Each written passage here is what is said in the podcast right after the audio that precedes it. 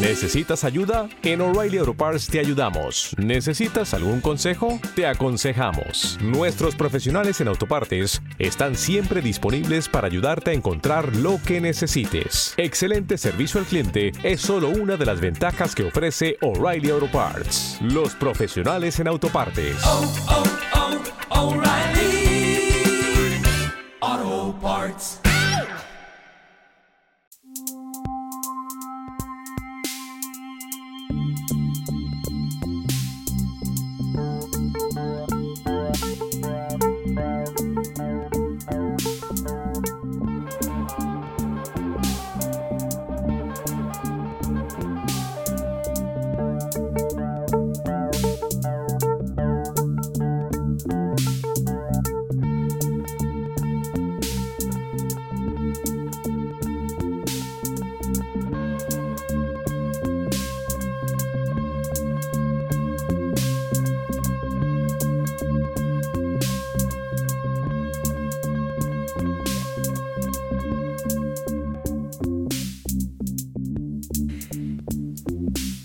Hola a todo el mundo, soy Julio Monleón Alonso y esto es Extramuros, turra histórica para Radio Lavapiés.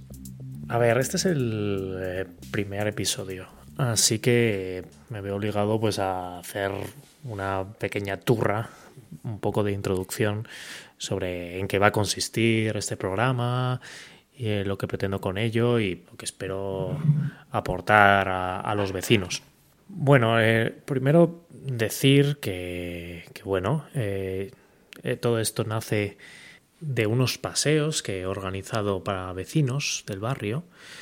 Son paseos históricos en los que yo lo único que he intentado ha sido pues transmitir lo que he ido aprendiendo de libros, de artículos, de todo tipo de información sobre la historia de Madrid. Me di cuenta que cuanto más leía sobre todos estos temas, sobre la historia del centro de Madrid, sobre todo, pues más ganas tenía de compartirlo con los demás. Y además era algo que se reproducía. Es decir, cuanto más, cuanto más compartía con los demás, más ganas tenía de leer y de aprender. Es eh, una, una rueda que me ha impulsado a seguir trabajando y a seguir estudiando. Cada vez que me tenía que preparar un paseo, paseos que organizaba gratis con, los vecinos. Eso lo voy a aclarar ya. Yo no soy un, guía, no soy un profesional del turismo, simplemente soy una persona interesada en toda la historia de, Madrid y especialmente del centro. Entonces, pues con, eh, con estas personas, pues he estado compartiendo estas historias que he ido aprendiendo y, creo que nos hemos divertido todos mucho, he hecho eh, paseos desde con solo cuatro personas a otros enormes, con 30 personas, con gente muy distinta y en cada una de ellas yo también he aprendido porque al final es una historia que se elabora entre todos y yo puedo saber mucho de un tema pero otras personas que venían a las eh, a estos paseos a estas rutas pues me aportaban muchísimas cosas que yo antes no, sabía. Entonces, ¿por qué? ¿Por qué eh, hacer esto? ¿qué, aporta esto respecto a buscar en Wikipedia? O, eh, o, yo qué sé, o, o leer las, los típicos recopilatorios de anécdotas que hay sobre Madrid. Pues en primer lugar, porque yo noto una. en muchas de estas cosas siempre falta más historia sobre las personas, es decir, sobre la, gente, sobre el, ciudadano, si lo queremos llamar así, sobre el vecino, que es la palabra que más me gusta utilizar, sobre la historia de los vecinos, es decir, de las personas que vivían y que viven eh, en estas calles. En este caso, de eso, de la zona de sobre todo de, lavapiés, de lo que se llama administrativamente el barrio de embajadores.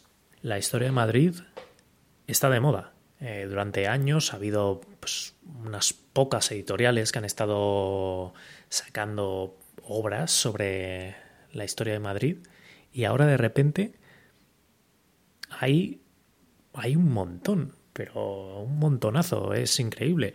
Eso es muy buena noticia. Claro, cuando hay mucha más producción también, pues por supuesto hay mejor y eh, peores calidades, por supuesto. Hay editoriales que yo respeto un montón que por fin eh, han prestado atención a Madrid y están sacando cosas muy interesantes. Hay otras que han visto también que esto da jugo y han empezado a sacar, pues, eso, más libros de, anécdotas o ahora está muy de moda todo el tema misterioso, legendario, eh, incluso criminal. Y, em, y, esa historia, esas historias, pues, eh, también son parte de, de Madrid y es algo que casi se convierte en una pequeña cultura general de, de la villa, que es, es siempre interesante. Se, está produciendo mucho, se está produciendo cosas muy buenas, se está recuperando obras perdidas o descatalogadas durante mucho tiempo. Eso es una gran noticia para todos.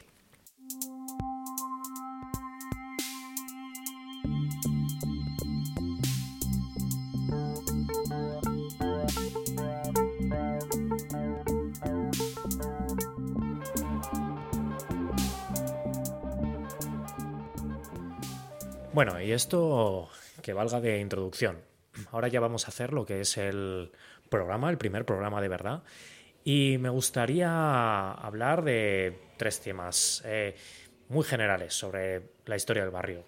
Es eh, dónde vivían los vecinos, qué, a qué se dedicaban y bueno, también quiénes eran.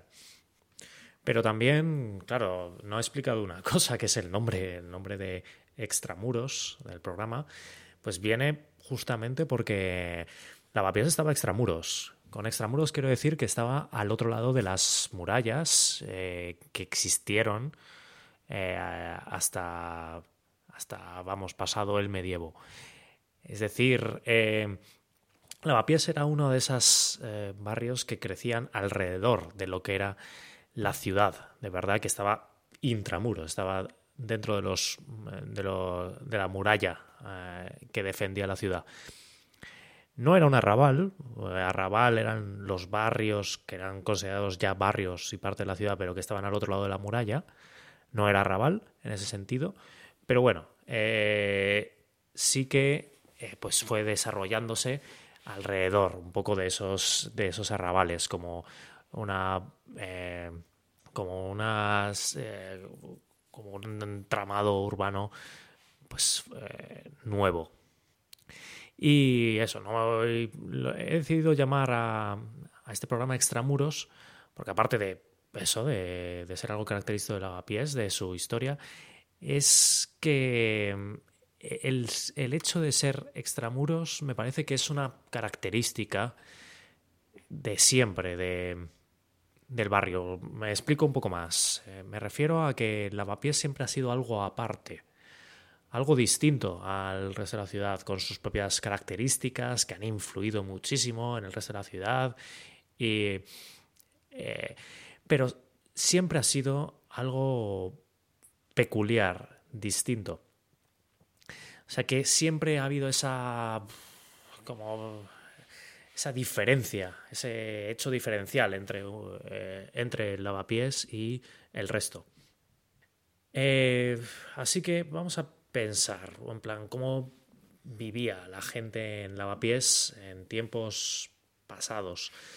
Pensando en eh, cómo eran los, las casas en las que vivían. Claro, el, el tema es que Lavapiés y toda la zona de barrio de embajadores ha cambiado muchísimo en este tiempo. Eh, tanto que se conserva muy poco de nada que sea anterior al siglo XIX. Por supuesto, hay cosas, hay algunos edificios emblemáticos eh, de siglos anteriores, pero no es, eh, no es como un casco antiguo como nos lo, lo, tenemos en otras ciudades europeas, con casco medieval, ahí espectacular. No, e, eso no caracteriza al barrio. Casi todos los edificios que veis de varias alturas son de mediados del siglo XIX, más o menos. De hecho, algunos de vosotros probablemente viváis eh, en algún edificio que tiene la fecha en, en la puerta. Y suele andar sobre esas fechas, 1850, 60, 70 aproximadamente. Pero es cierto que quedan todavía algunos edificios que son claramente de, otra época. Más o menos modificados, pero se nota que son anteriores. Los, vais a poder notar en que son más bajos. Suelen tener dos o tres alturas como mucho y eh, tienen también un tipo de entradas eh, distintas, a veces pues, un poco más decoradas, eh, hechas de piedra. Van a saltar a la vista y ahí veréis, ahí veréis a, ojo, vamos, a, simple vista que hay algo distinto.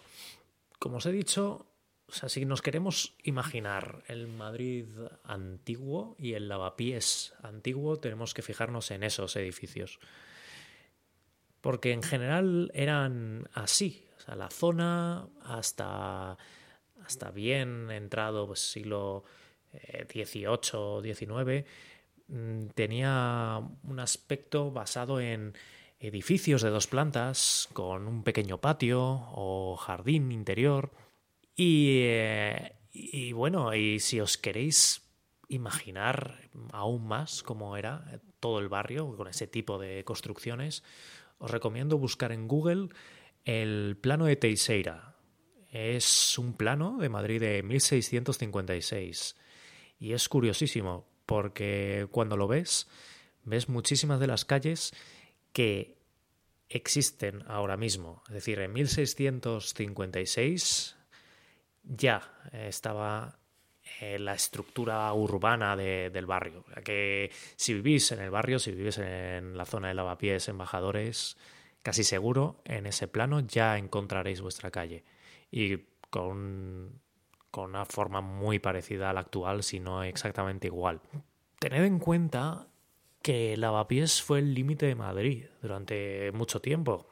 Vamos, eh, tanto tiempo que hasta mediados del siglo XIX. Em, había una barrera, una barrera física que ya no eran las murallas de las que hablaba antes, que eran murallas medievales, murallas cristianas, musulmanas. Esto era una cerca, lo que se llama la cerca de Felipe IV, pero que era un muro, no tenía ya ninguna labor defensiva ni nada así.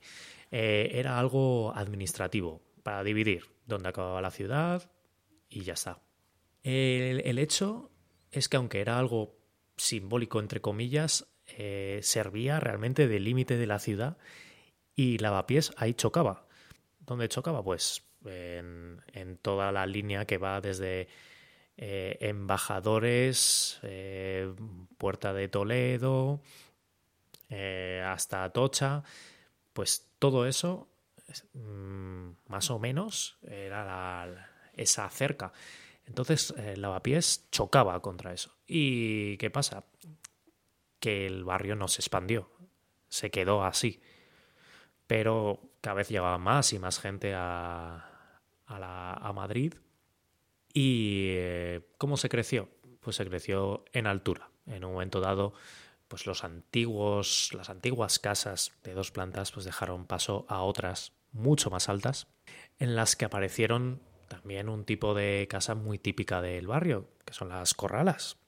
Madrid ahora mismo es la ciudad del mundo con más corralas, porque no es exclusivo de Madrid. Eh, es, la podéis encontrar en Argentina, en Buenos Aires y también en algunas zonas de Italia. Ya hablaremos de las corralas en algún otro programa porque es un tema muy interesante y como era un modo de vivienda que era muy humilde, que se fue mejorando poco a poco con el tiempo, pero al principio eran sitios bastante insalubres.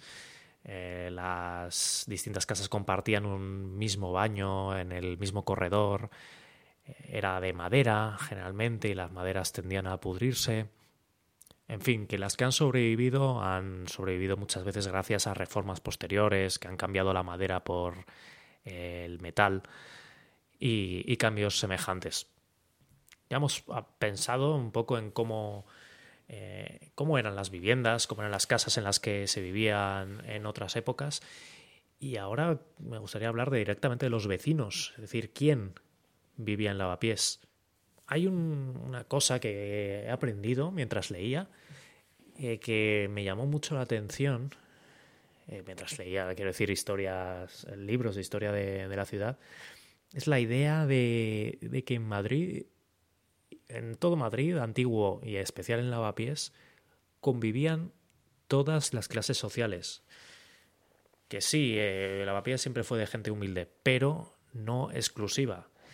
Eh, había también personas de, con más recursos, eh, burgueses, empresarios, también alguno que ya tenía pues aún más categoría, eh, tipo nobiliario.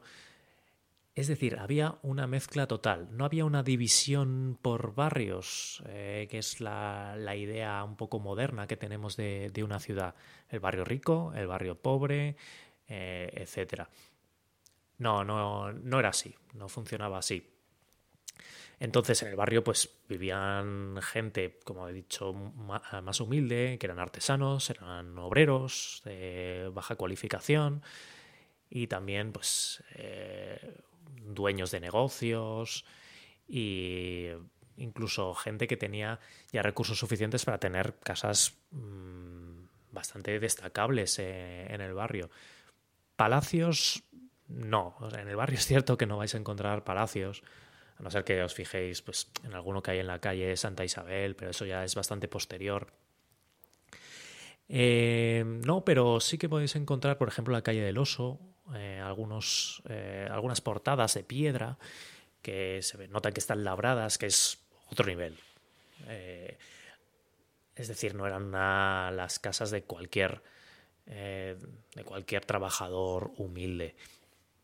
Porque mm, y es algo que en los paseos me gusta destacar porque es que nos ayuda a imaginar cómo ha cambiado la ciudad a lo largo del tiempo, es que, que la división por barrios, la división por barrios de ricos, pobres, etcétera, es una división moderna, muy moderna, y que fue buscada.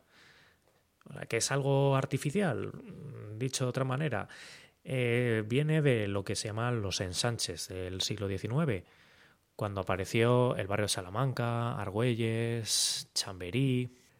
Cuando se hizo esa, esa extensión, ese ensanche, ahí sí que se hizo de manera muy racional quién iba a vivir dónde. La división se hizo de esta manera. En el barrio de Salamanca y Argüelles se dejó para las clases medias. A ambos lados de la castellana para las clases aristocráticas, en la clase industrial en Chamberí y ya a partir de ahí al sur de la calle Alcalá pues para las clases más obreras. Y aparte de esta división, eh, por eh, esta más bien eh, falta de división por clases que había en, en, Lavapiés, donde todo el mundo vivía más o menos revuelto, también hay, no hay que olvidarse que Lavapiés siempre fue un lugar de inmigración. No es un fenómeno nuevo, no tiene nada que ver con los últimos fenómenos migratorios de los últimos 20, 30 años. No, nada que ver. Siempre fue un lugar de acogida. Es donde los, los últimos que llegaban a la ciudad iban a Lavapiés. Y eh, sobre esto solo me gustaría comentar que para pensar cómo era la, inmigración que llegaba en otra época, eh, desde el siglo XVI hasta prácticamente el XIX, la mayor parte de la gente que llegaba a Madrid, en general, venía del norte. Con el norte me refiero al, norte de la península, llegaban del País Vasco, de Asturias, de Galicia, de Navarra. Eh, luego, por supuesto, también llegaban de otras zonas que fueron muy importantes a la hora de contribuir un poco a la cultura especial del barrio. Eh, se dice, por ejemplo, que el habla chulapa es una mezcla al final de eh, habla andaluza, aragonesa y el habla caló de los gitanos. Así que, en definitiva, no pensemos en Lavapiés como un lugar que ha sido de inmigración ahora, porque siempre lo fue. Y una última cosa que me gustaría decir sobre quién vivía en, el barrio, es que todavía, todavía se reproduce de vez en cuando el mito de, del lavapiés judío. Se dice a veces, o se decía, mejor dicho, que Lavapiés era el barrio judío y que Ahí es donde los cristianos no entraban, que cuando entraban luego al salir se tenían que lavar los pies, de ahí el nombre. Eh, no, no hay ninguna prueba de que los judíos viviesen en, en, lavapiés. Es más, todos los indicios indican que habitaban otras zonas de la ciudad, más cerca del actual Palacio Real, o hay autores que dicen que más bien distribuidos eh, por, la ciudad. Así que nada, utilizad la, el, truquito de si en un libro leéis Lavapiés era el barrio judío, ya sabéis que algo está pasando ahí. O, es muy antiguo, no se ha renovado, o vete a saber. ¿Y a qué se dedicaban los vecinos? Bueno, eh, ¿recordáis lo que os comentaba de la división por barrios del siglo XIX, clases sociales y todo eso? Pues en, esos nuevos planos se consideraba al barrio de embajadores, que incluye Lavapiés, sector industrial. Y tiene todo el sentido, porque ahí había ah, una serie de fábricas muy importantes. Hay alguna que os sonará, seguro la de la fábrica de tabacos, entre otras cosas. Eh, la tabacalera era la más destacada, una de las más grandes, pero había otras.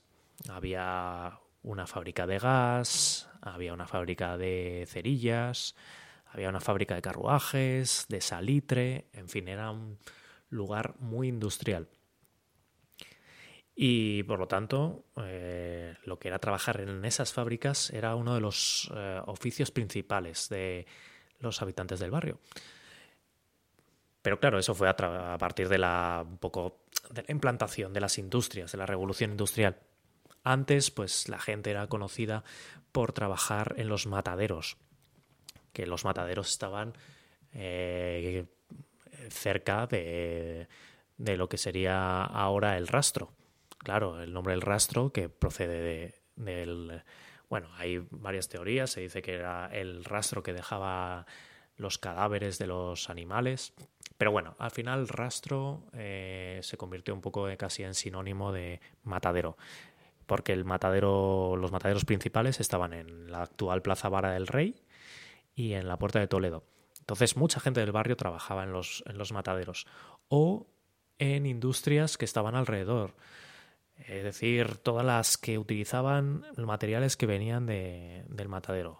Piel, grasa, etc. Eh, no por nada curtidores se llama curtidores. Eso es, hay muchos, muchas calles que tienen nombre de profesiones que tienen que ver al final con el, con el matadero. Y hasta aquí, hasta aquí. Esto ya ha sido mucha turra por hoy. Esto es el primer programa, ya desarrollaré muchas más cosas que he mencionado hoy y otras cosas nuevas. Espero también de vez en cuando traer invitados. En fin, vamos a ver cómo, cómo va esto. Espero que os interese y que os tenga por aquí. Así que nada, muchas gracias.